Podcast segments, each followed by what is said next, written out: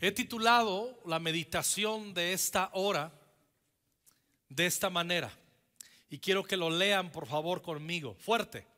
La fe que nos hace triunfar. Díganlo fuerte otra vez. La fe que nos hace triunfar. Nadie triunfa en la vida sin fe. Nadie, es imposible. Y no hay triunfo si no hay batallas. Y no hay triunfo si no hay momentos difíciles y condiciones desfavorables en la vida. No existe. Y un poco es la meta que tengo, ayudar a que ese pensamiento equivocado, contaminado acerca de lo que es la fe, nos podamos nosotros hoy nutrir y recordar que la fe no es un asunto ah, ah, de ternurita, no es un asunto místico que tiene que ver todo con lo práctico. Recuerdo hace unas semanas cuando hablé del poder del perdón, ¿lo recuerdan? La importancia de perdonar. Como los discípulos cuando le dicen, Señor, ayúdanos, aumenta nuestra fe. Y ahí es, de ahí es donde se derivó todo esto que he estado en semanas meditando. Aumenta nuestra fe porque mencioné algo parecido a esto en esencia. Mencioné que la fe comúnmente hemos sido enseñados, no mal enseñados, pero sí incompletos en la enseñanza. Hemos hecho un reduccionismo de la fe. La hemos reducido a que la fe, que a través de la fe poseemos solo cosas. Hasta ahí. No estoy diciendo que es incorrecto. Estoy diciendo que está muy distante de estar completo. Y si nosotros no completamos nuestro corazón en cuanto a entender por qué la fe, vamos a tener problemas en nuestras vidas. Vamos a poder vivir en unas desilusiones terribles si nos limitamos a creer que la fe es para ello. De hecho, cuando los discípulos le dicen, Señor, aumenta nuestra fe, no es porque Jesús les prometió que les va a dar algo y les exigió que tuvieran fe para que pudieran poseerlo. No, están pidiendo fe para santificar su corazón ante la realidad de la tarea que ellos sienten que no pueden perdonar al desgraciado que los ofendió un montón de veces. Entonces está hablando de fe para santificar el corazón no para poseer cosas. Entonces se necesita fe para purificarnos del corazón. Necesitamos fe para perdonar. Se necesita fe para el milagro de perdonar a quienes nos han fastidiado y pisoteado en nuestras vidas o en alguna temporada de nuestra dignidad. Necesitamos fe porque no podemos hacerlo por cuenta propia, es imposible. Se necesita el milagro y la gracia para perdonar. Y esa gracia y ese milagro vienen a través de la fe. Ahora, el libro de Hebreos, sobre todo en el capítulo 11, nos habla y nos define la fe y nos habla de héroes de fe. Toma tiempo el autor de Hebreos, sobre todo en el capítulo 11, que hablar de Romanos 6 y, y otros capítulos, nos hablan de la fe y nos hablan con lujo de detalle cómo recibieron la fe, cómo se relacionaron con el autor y consumador de la fe, que es Dios mismo, Jesús, y nos define la fe. Es la certeza de lo que se espera y es la convicción de lo que no vemos. Es saber que lo que necesitamos y Dios nos quiere dar está para aquí y está para ahora.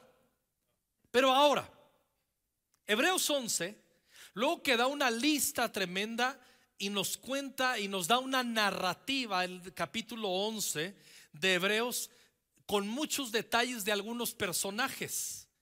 De repente en el versículo 32, como que queriendo señalar y dar más detalles, pero ahora no da el detalles de cómo operaron en la fe, solamente menciona a héroes de fe. ¿Y qué más digo?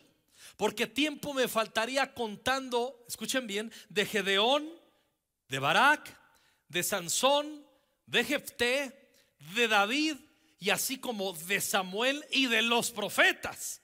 Y de los profetas engloba a decenas que por fe, está hablando de los del versículo anterior, de Gedeón, Barak, Sansón, Jefté, David, Samuel y los profetas, que por fe, ¿qué lograron a través de la fe? Número uno, conquistaron reinos. Número dos, hicieron justicia, o sea, practicaron la rectitud. Número tres, alcanzaron promesas. Número cuatro, taparon bocas de leones. Número cinco, apagaron fuegos impetuosos. Número seis, evitaron filo de espada. El que sigue, sacaron fuerzas de debilidad. Ocho, se hicieron fuertes en batallas. Nueve, pusieron en fuga ejércitos extranjeros. Ahora, yo le hago una pregunta. Eso de conquistar, de hacer justicia, de alcanzar promesas, de tapar boca de leones, de apagar fuegos, de poner en fuga ejércitos extranjeros enemigos, de sacar fuerzas de debilidad y de evitar que en una guerra la espada nos hiera. ¿Eso hace que la fe se vea romántica? Le hago una pregunta. Lo que pasa es que durante muchos años hemos concebido y somos responsables cada quien de ello. Pido perdón si colaboré para ello a tu corazón.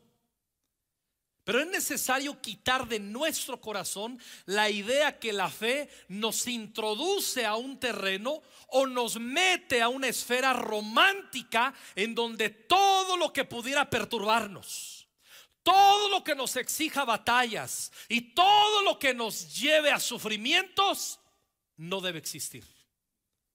Y a veces pensamos, si estoy en batallas, si estoy en pruebas, si estoy perturbado, si estoy teniendo guerras, si estoy sufriendo, es que Dios me está castigando porque no he tenido suficiente fe. Y eso no es verdad.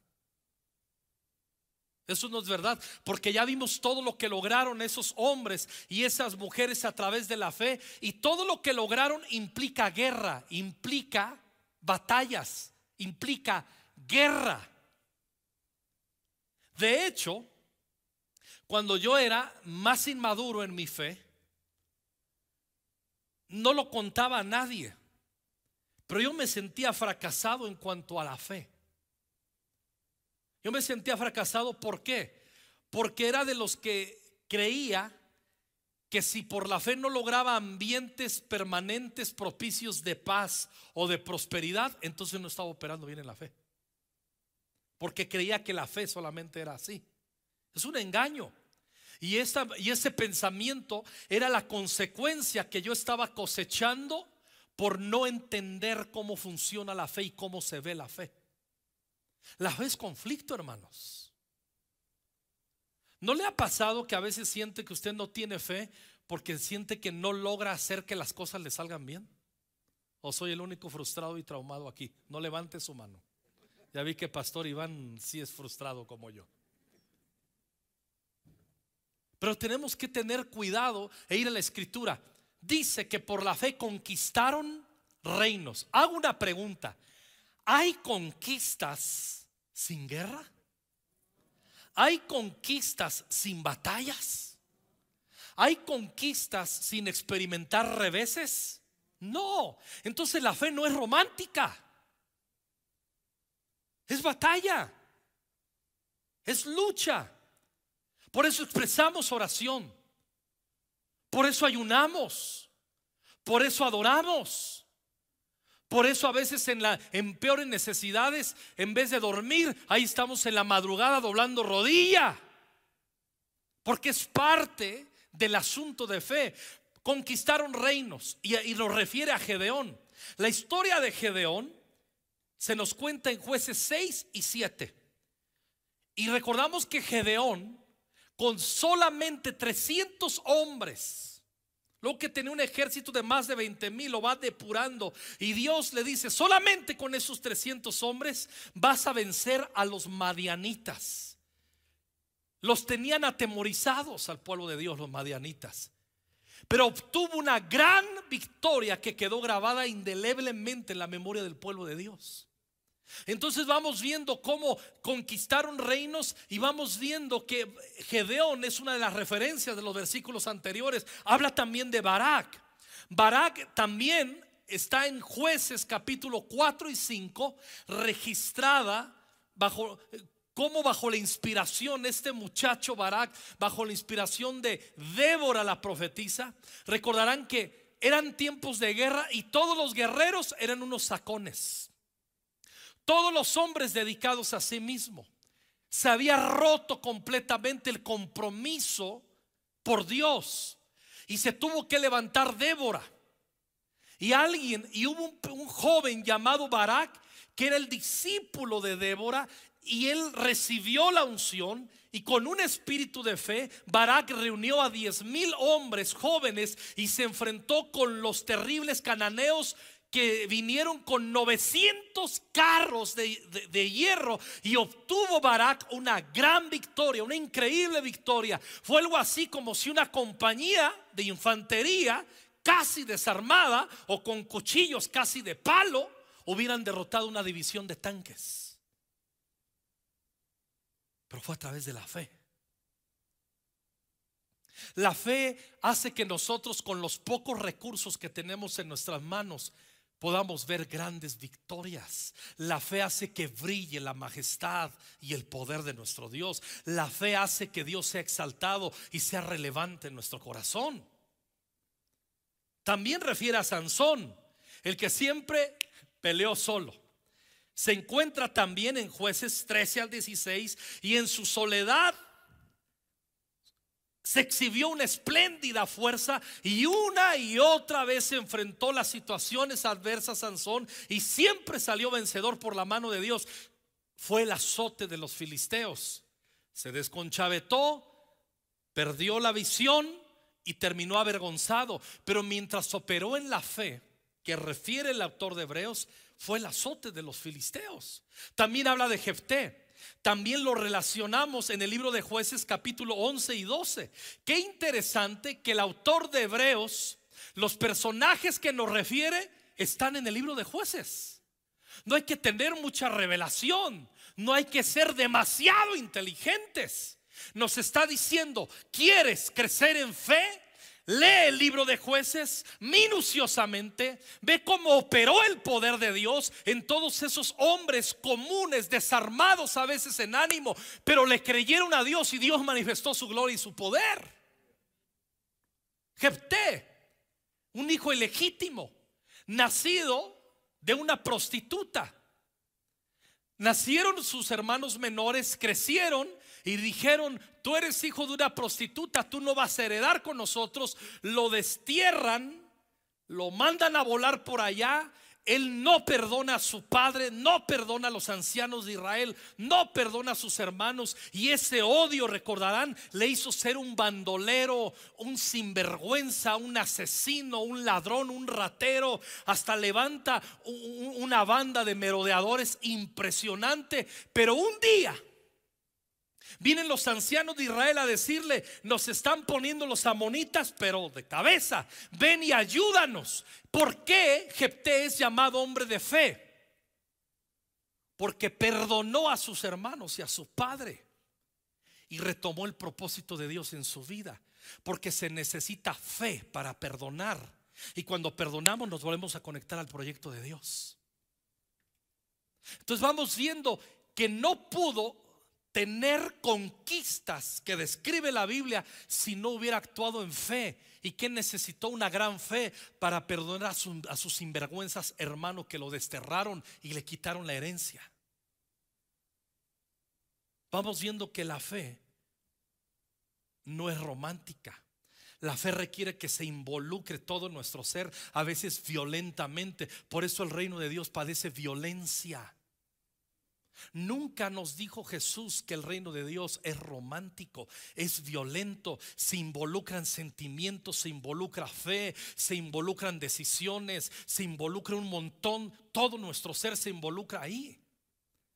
El comentarista del Nuevo Testamento, Barley, habla de estos hombres que menciona Hebreos y dice, se trataba de hombres que aceptaron alegre, valiente y confiadamente las tareas que Dios les encomendó, que eran irrealizables en términos humanos. Eran hombres que no tenían miedo de quedarse solos y de arrostrar dificultades tremendas por ser leales a Dios. El cuadro de honor de la historia, dice Barley, incluye a los que prefirieron estar en la minoría con Dios antes que en la mayoría con el mundo. El Salmo 44 tocó mi corazón estos días. Dice el salmista, tú Dios con tu mano echaste a las naciones y los plantaste a ellos, afligiste a los pueblos y los arrojaste porque no se apoderaron de la tierra por su espada, ni su brazo los libró, sino tu diestra y tu brazo y la luz de tu rostro, porque te complaciste en ellos. Está haciendo una narración de la gracia de Dios sobre el pueblo de Israel y cómo poseyeron la tierra prometida. No es que eran buenos, no es que se lo merecían, no es que estaban capacitados para hacerlo. Simplemente a Dios le pegó su gana bendecirlos y darles herencia. Eso se llama gracia. Ah, pero esa gracia que está narrando el salmista le lleva al versículo 4 algo interesante. Tú, oh Dios, eres mi rey. Manda salvación a Jacob por medio de ti sacudiremos a nuestros enemigos. En tu nombre pisotearemos a nuestros adversarios, porque no confiaré en mi arco, ni mi espada me salvará. Termina haciendo declaraciones de fe. Termina diciendo, hay batallas, pero vamos a pisotear a nuestros enemigos. Hay adversidades, pero de todas ellas nos librará el Señor. Está hablando en fe ¿Dónde, ¿De dónde se deriva la fe para hablar de la manera que está hablando y anticipando las victorias de Dios en su vida? ¿De dónde? De que hizo memoria de las gracias de Dios. Hizo memoria. Así funciona la fe. Así es como se fortalece la fe. También dice, por la fe hicieron justicia. Hacer justicia es hacer lo recto es caminar derecho, es hacer vivir nuestra vida cada día, nuestros pensamientos y cada paso tomando como referencia qué haría Jesús en mi lugar. Una campaña hace muchos años que todo el mundo hace como 25 años nos poníamos una pulsera que decía, no sé, pronunciaron en inglés, What will Jesus do? ¿Qué haría Jesús? ¿Qué haría Jesús? ¿Y cuál era la meta de esa campaña? Que la justicia y la rectitud se establecieran en nuestro corazón. Que hiciéramos conciencia que un discípulo no debiera hacer nada sin antes pensar que haría Jesús en, en su lugar. Eso se llama rectitud. Eso es practicar justicia. Y dice que por la fe hicieron justicia. La frase para hacer justicia es la descripción de David en 2 de Samuel 8:15. Dice así, de modo que David reinó sobre todo Israel e hizo lo que era justo y correcto para su pueblo. Sí, el asesino y adúltero que se arrepintió terminó practicando justicia. Y terminó el Espíritu Santo haciendo una descripción y una alabanza de cómo David por la fe decidió un día enderezar su corazón. Se necesita fe para enderezar el corazón. No es a través, puedes orar por mí para que me caiga la santificación. No, la santificación se necesita fe. Hay que partírsela y hay que luchar interiormente y hay que liberarnos de demonios que están operando y dominando nuestra alma y echarlos fuera en el nombre de Jesús para practicar justicia. Por eso dice, por la fe practicaron justicia, hicieron lo recto. Esther, ¿se acuerdan? La bella Esther, llega al palacio, está muy contenta, está en una posición impresionante delante del rey Azuero, la ha elegido en sustitución de Basti, es la esposa ahora del gran rey Azuero. Pero había una sentencia de muerte, como leímos hace poco en tiempo con Dios en Esther, había una sentencia de muerte sobre los judíos.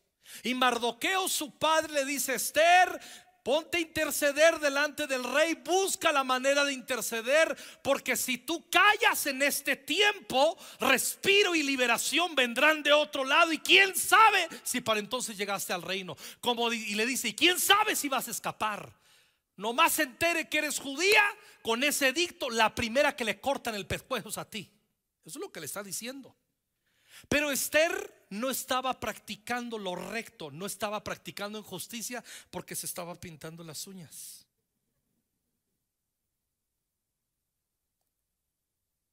Y le dice Mardoqueo, ¡eh, eh! Despierta muchacha, entiende el propósito de Dios en tu vida y conéctate a la justicia. Agarra la onda Esther, entra y recordarán Ahí lo dice en la escritura en Esther capítulo 4 que dice, pónganse todos a ayunar y voy a comparecer ante el rey, aunque las disposiciones del reino dicen que es contra la ley y voy a entrar y voy a interceder y oren por mí y voy a pedir que, que, que anule esa acta de decreto de muerte contra los judíos y si muero, que me muera y si perezco, que perezca. Eso es practicar justicia. Se necesita fe para tener agallas en la vida. Se necesita fe para ser un discípulo. Se necesita fe para eliminar la mediocridad del corazón. Detesto la mediocridad en mi vida. Detesto la mediocridad en corazones. La mediocridad se expresa de una manera muy sencilla. Falta de compromiso. Cuando no tengo compromiso por las tareas del reino de Dios, no estoy practicando justicia. Hermanos, hacer justicia implica ir contracorriente y exponer nuestras vidas por la causa del reino. Practicar la justicia demanda un profundo compromiso de hacer la voluntad de Dios. Por eso la fe tiene el rostro de la práctica de la rectitud. A veces no entendemos cómo se ve la fe, cómo sé que tengo fe, cómo se ve. Explícamelo. ¿Cómo sé que tengo fe? Tienes hambre de practicar la voluntad de Dios, que es la rectitud y la justicia. Y dice, por la fe practicaron justicia. Hay muchos más ejemplos. Por la fe dice también, leímos, alcanzaron promesas.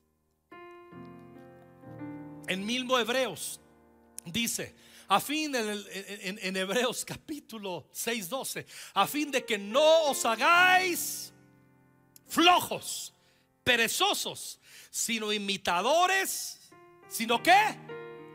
Imitadores de aquellos que por la fe y la paciencia heredan las promesas. Está diciendo cómo crecer en fe. Cuando empiezo a ser perezoso, cuando, ah, ya no hago TCD Ah, ya empiezo para el otro año. Ya ni para el otro mes, ya lo pasaron ahora al próximo año.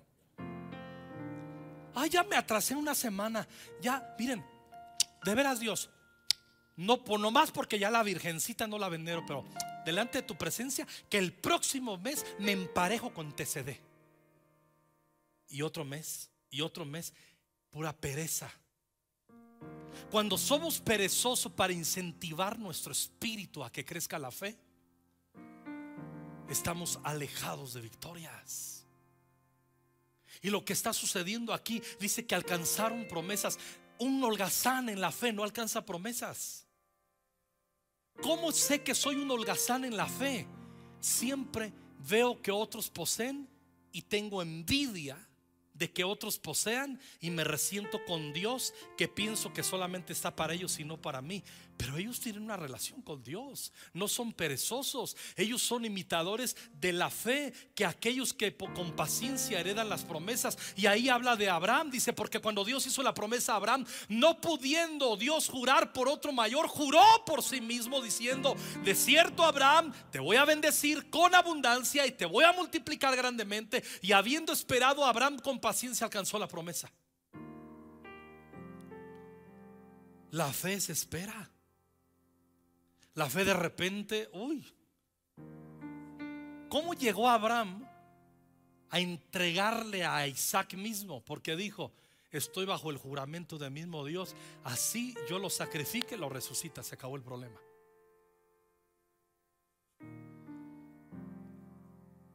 Y hasta entonces no había habido registros. Cuando Abraham entregó a Isaac, no había referencias de resurrecciones. Tuvo la revelación de la resurrección. Ya estaba la referencia de un Enoch que fue levantado por agradar a Dios, pero no había referencias de resurrección. La fe te hace creer lo imposible. Pero si no estoy tomando referencia de aquellos que por la fe y la paciencia heredan promesas, me voy a hacer un perezoso. Tú vas a decir, como que no me hallo en la iglesia. No, como que no te hallas con Dios últimamente. Ese es el problema. El problema no es la iglesia. Mira la guapura de pastores que tienes. Hacemos lo básico suficiente como para que usted no sea mediocre. Congréguese medio año en conquistando fronteras y si sigue siendo mediocre, yo no tengo la culpa. Usted la tiene. Porque usted no está imitando la fe de otros. Como una hermana Lucy, con el equipo de intercesión, y sé que hay muchos. Yo veo a los hermanos Aguirre que tienen un ministerio de intercesión a favor de la iglesia. Siempre están orando. ¿Por qué oramos, pastor? Así como que un día me dan, ya dejen de orar, caramba. Pero me acuerdo que eso es lo que hace el diablo y se me pasa. Porque 24 años, 24 años la hermana Lucy orando mínimo tres horas al día con su equipo por la iglesia. Y dice el apóstol, yo digo que fue Pablo quien escribió Hebreo, no nos vamos a meter en problemas ahorita. Dice, no se hagan perezosos ¿Cómo me quito la pereza de la fe? Imita la fe de otros. Cuando tú dices, cuando tú sabes que hay una codicia para aventarte a las cosas de Dios, a los proyectos de Dios, acércate, oye hermano, yo veo que usted siempre da, ¿cómo le hace? Enséñeme cómo ha roto el miedo a quedarse pobre o a la avaricia. ¿Cómo le haces? Así es como uno crece en fe. Taparon bocas de leones. ¿A quién se refiere el autor aquí? Se refiere sobre todo en Daniel 6, 21, 22. Entonces Daniel respondió al rey, Oh rey, vive siempre. Mi Dios envió su ángel, el cual cerró la boca de los leones para que no me hiciesen daño, porque ante él fui hallado inocente y aún delante de ti, oh rey, yo no he hecho nada malo. El autor de Hebreos dice, taparon bocas de leones. ¿A quién se está refiriendo también? A David, que cuando va a enfrentarse con Goliat, le dice Saúl, no, no, no, no, estás muy chaval tú, estás un chamaquito y aquel tiene mucho colmillo y te va en en dos patadas te va a matar. Y le dice, no, no, no, no, no, no, Saúl, cuidado. Cuando yo cuidaba las ovejas de mi padre, venían osos y me los echaba. Venían leones y los descuartizaba. Y está hablando exactamente, el autor de Hebreos está diciendo ahí que por la fe, dice, taparon bocas de leones. Igualmente, cuando crecemos en fe, cuando aumenta nuestra fe en nuestro corazón, siempre, escúchalo bien, si tú dices, ay no, pastor, no lo diga, por favor, no lo confiese, no lo confiese. Usted va a tener en su vida un montón de leones que van a venir en su contra. Y si no lo cree, créalo, se lo profetizo. Pero también le advierto que si usted crece en fe, usted va a, poder tapar las bocas de leones que lo quieren matar. Ese es el poder de Dios. Así obra la fe. La fe no me mete a una esfera romántica. Y la fe no solamente es para poseer cosas. La fe es para triunfar en el día a día, en las dificultades de la vida. La vida es gandalla. Alguien cuénteme aquí, no, pastor, mi vida a mí, mira, a mí me va bien, yo no tengo ningún problema, no, pregúntenme cómo le hago, pastor. Eso no existe. ¿Cuántos están viviendo cosas que no están padres en su vida? en mayor o menor dimensión, que, que les hacen vivir, no quiero esto en mi vida, esto es incómodo en mi vida. Levante su mano si usted está viviendo así. Hay fe. Si tú creces en fe, Dios te va a dar la victoria, lo que nos está prometiendo la palabra aquí. El Salmo 66, 12. Hiciste cabalgar hombres sobre nuestra cabeza. Pasamos por el fuego y por el agua y nos sacaste abundancia. O sea, la estaba pasando. Había momentos en nuestra vida que pasaron personajes en nuestra vida que me tenían hasta el gorro. Pasamos por fuego, pasamos por inundaciones, pero tú nos sacaste abundancia. Tú nos diste la victoria a través de la fe. Dale gloria a Dios. Porque Él dice, cuando pases por las aguas, yo estaré contigo. Y si por los ríos no te anegarán, cuando pases por el fuego, no te quemarás ni la llama arderá en ti. Aleluya. Por eso Pedro dice, amados, no sorprendáis del fuego de prueba que os ha sobrevenido como si alguna cosa extraña les acontecer. Ah, si yo estoy en Cristo, ¿por qué me pasan estas pruebas? Dice Pedro, no seas sonso, es parte de la vida de fe. Oh Señor, pero ya, como que ya es mucho. Dios no da más de lo que puede soportar. Y justamente con la entrada a la bronca te da la salida, dice Corintios, que leímos en tiempo con Dios. ¿Cómo lo hace Dios? A través de la fe. Hay que ensayar la fe, evitar un filo de espada. ¿Se acuerdan David? 1 Samuel 21 le dice a Jonatán su amigo. Después David huyó a Nayoda Ramá y vino delante de Jonatán y dijo, ¿qué he hecho yo? ¿Cuál es mi maldad o cuál mi pecado contra tu papá Saúl para que busque mi vida? Y ahí el autor de Hebreos está diciendo, otros evitaron filo de espada. No nos dice quién para que nos clavemos en la escritura. Para que digamos, ¿a quién se refiere el autor de Hebreos? ¿Quiénes evitaron filo de espada? Un David de Saúl, un loco endemoniado.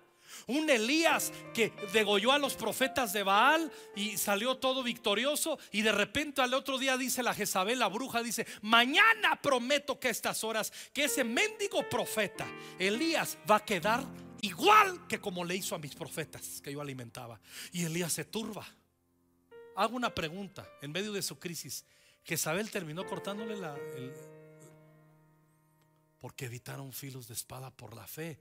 Pero cuando tú ves que evitó filo de espada, tú no vas a ver que en la Biblia Jezabel dijo, voy a matar a Elías, Elías, Elías, Elías. Y desde el cielo se escuchó, no lo vas a hacer con mi siervo, siervo, siervo. Y consumió a Jezabel. Y ya Elías, ahí está perra. Porque la Biblia habla de la perra Jezabel.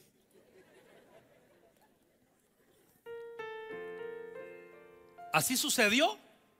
Pero a veces concebimos la fe de esa manera romántica. Que no. Y no es así.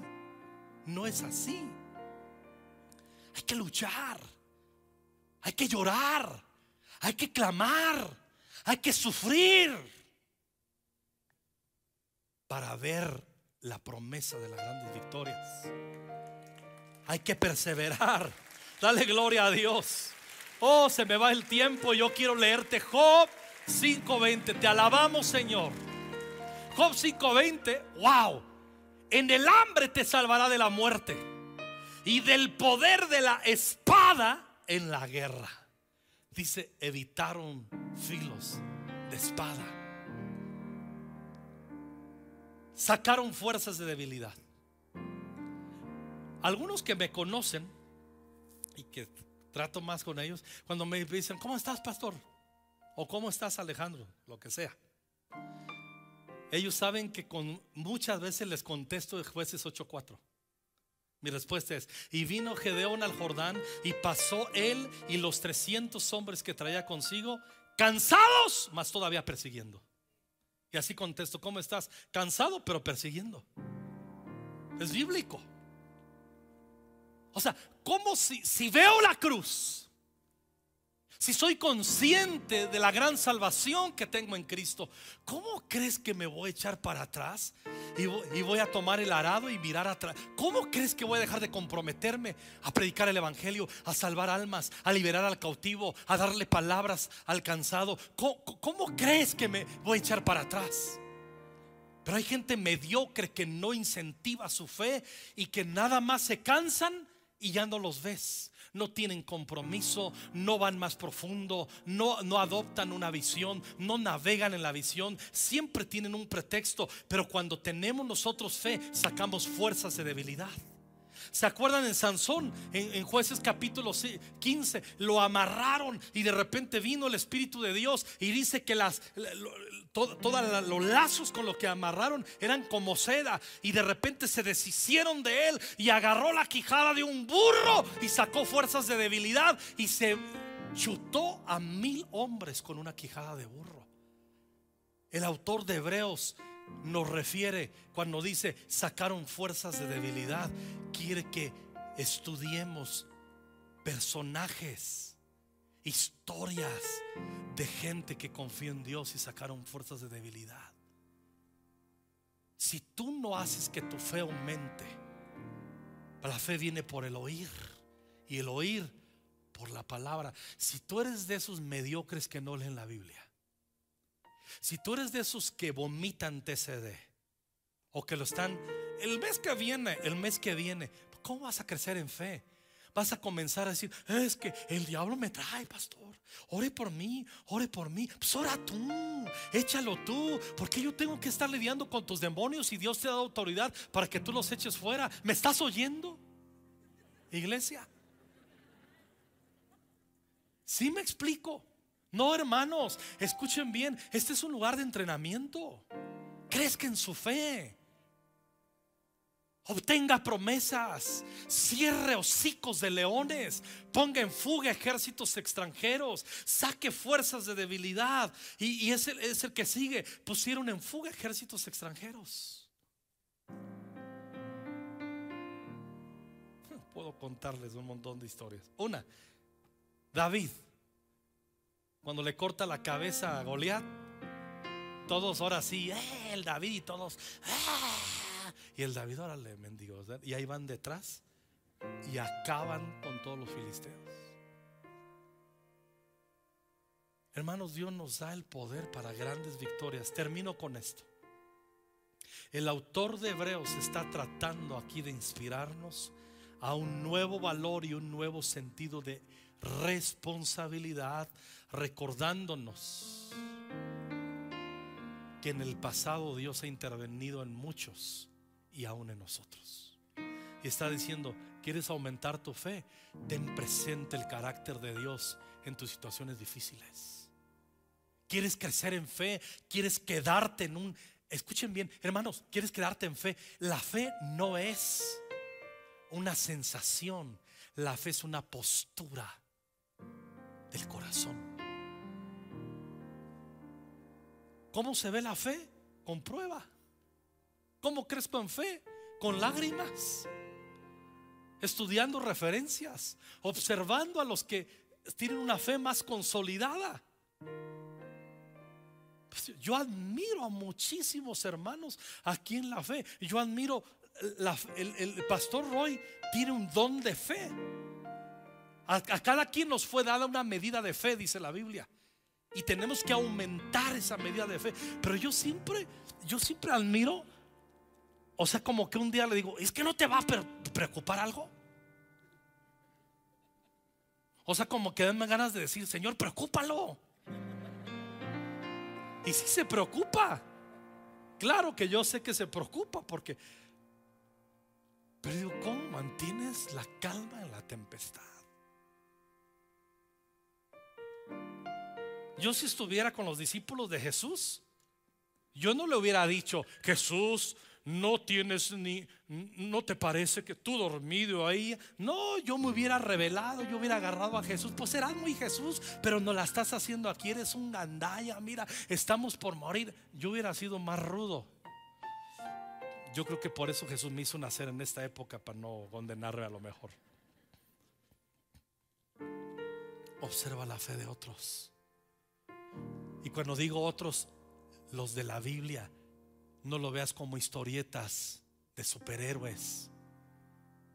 No hagas un reduccionismo a un libro histórico. Nos habla historia, pero está viva la palabra de Dios. Está viva y eficaz y es más cortante que toda espada de dos filos. ¿Qué está haciendo el autor de Hebreos? ¿Qué pretende? Que de la misma manera y con el mismo método nuestra fe se fortalezca hoy. Eh, no les recuerda abiertamente las cosas, sino les da pistas para que las recuerden y se hagan responsables por sí mismos. Yo no había caído, a lo mejor en su momento, cuando habla de Barak, de Gedeón, se avienta todo el libro de jueces. Entonces yo dije en estos días, o sea, Señor, ¿quieres que lea el libro de jueces? Sí. Y bien profundo, te hace falta fe, hijo. Cuando tú lees el libro de jueces, está diciendo, ¿quieres una inyección de fe? Chútate el libro de los jueces.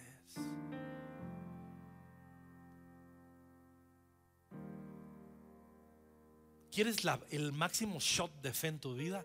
Lee los evangelios. Porque ves en acción al autor y consumador de la fe, a Jesús. ¿Quieres enloquecer de fe?